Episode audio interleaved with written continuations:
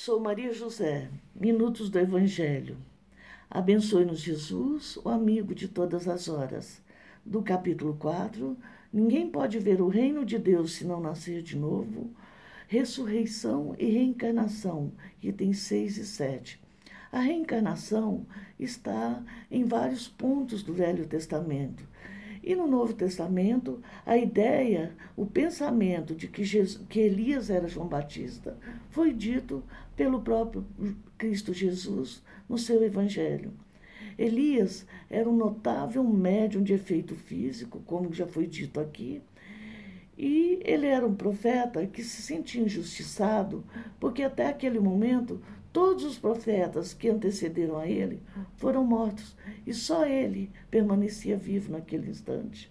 Então ele foi nessa festa de Baal e é, mandou fazer dois, amontoar duas pilhas de lenha seca com um novilho partido ao meio para ser assado, né?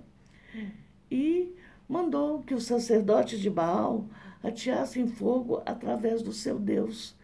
E foram mais de quatro horas de insucesso. Ah, quando chegou o seu instante, Elias invocou o Deus único e, no primeiro instante, a lenha pegou fogo o que seria o suficiente para que aquele povo acreditasse. E eles acreditaram. Mas ele era justiceiro e lançou mão da sua justiça.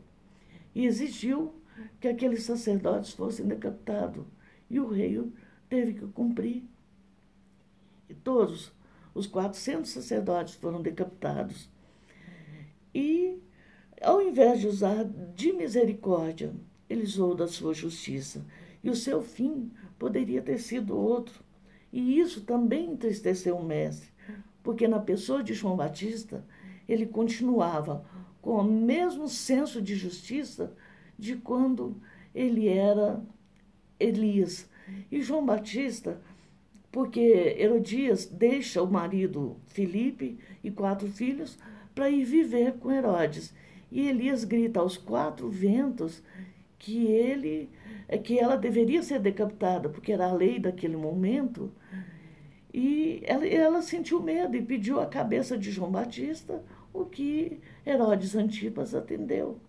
E Chico Xavier faz uma advertência seguinte: pergunto a nós mesmos, na, na, na intimidade de nossas orações, se ele não teria tido um fim diferente de ser decapitado, se ele tivesse exonerado o rigor de seu karma, caso agisse com misericórdia no exercício do que era considerado de justiça para com a família de Herodes.